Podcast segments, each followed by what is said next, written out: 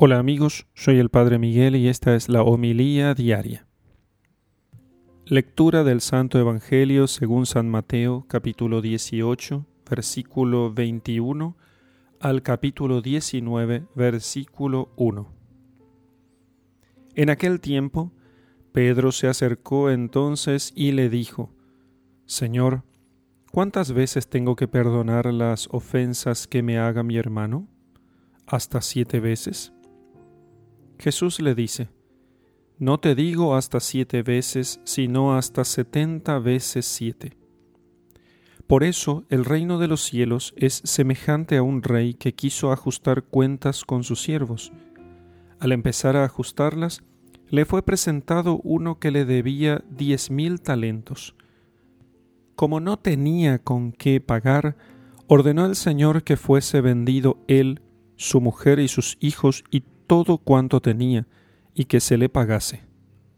Entonces el siervo se echó a sus pies y postrado le decía, Ten paciencia conmigo, que todo te lo pagaré. Movido a compasión, el señor de aquel siervo le dejó ir y le perdonó la deuda.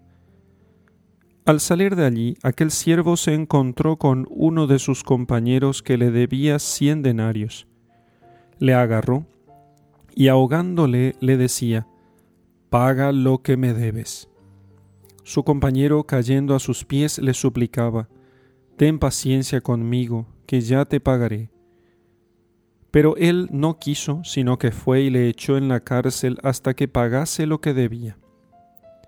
Al ver sus compañeros lo ocurrido, se entristecieron mucho y fueron a contar a su señor todo lo sucedido.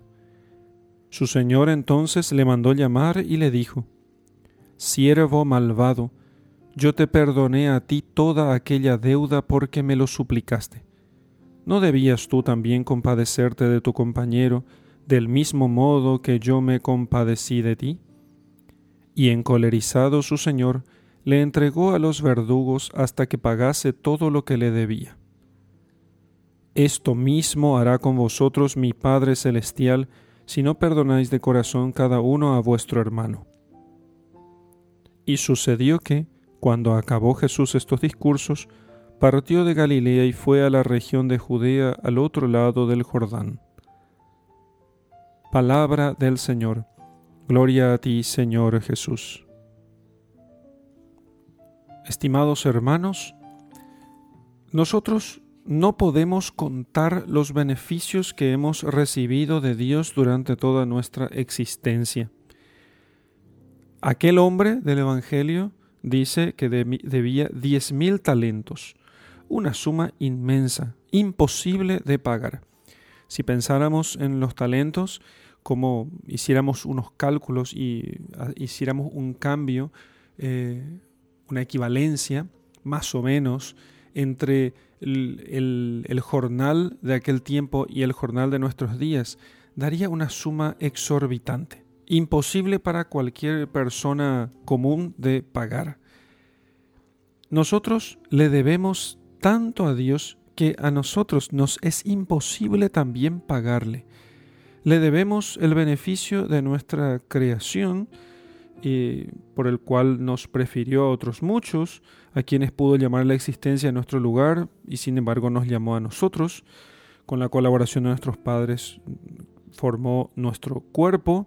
Luego, cuando nos encontramos en el mundo, eh, Él nos alcanzó la gracia de la, de la fe por el bautismo y nos hizo partícipes de todos los bienes espirituales incontables que la Iglesia nos puede proveer y así nos ha dado, entre estas cosas, muchas otras más.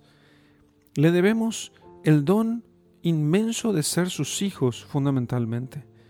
Debemos a Dios la gracia necesaria para practicar el bien, la constancia en los propósitos, los deseos de cada vez mayor, cada vez ser mejores seguidores de Jesucristo, todo el progreso que nosotros podamos realizar en las virtudes, todo le debemos a Él le debemos la gracia, le debemos, somos unos deudores así, en cierto modo, insolventes, que no tenemos realmente con qué pagar. Solo podemos adoptar la actitud del siervo que echándose a los pies del Señor, le suplica, ten paciencia conmigo, te pagaré todo.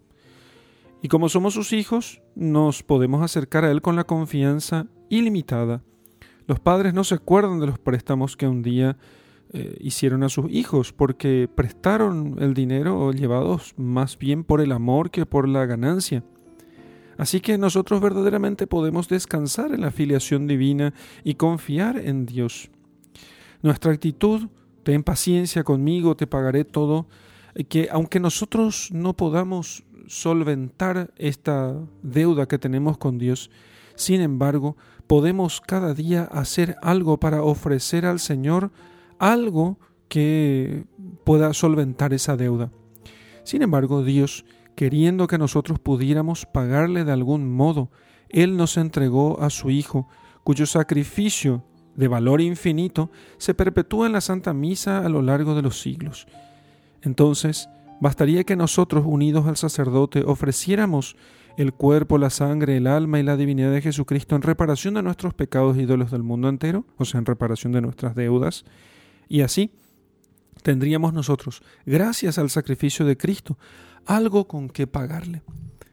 Cuando le decimos al Señor, ten paciencia y te lo pagaré todo, ¿No le estamos acaso diciendo, Señor, ten paciencia, que participaré en la Santa Misa con el corazón contrito y humillado, unido a ti, con la voluntad de servirte siempre y ofreceré el cuerpo, sangre y alma y divinidad de Jesucristo en expiación de mis pecados y para pagar mi deuda?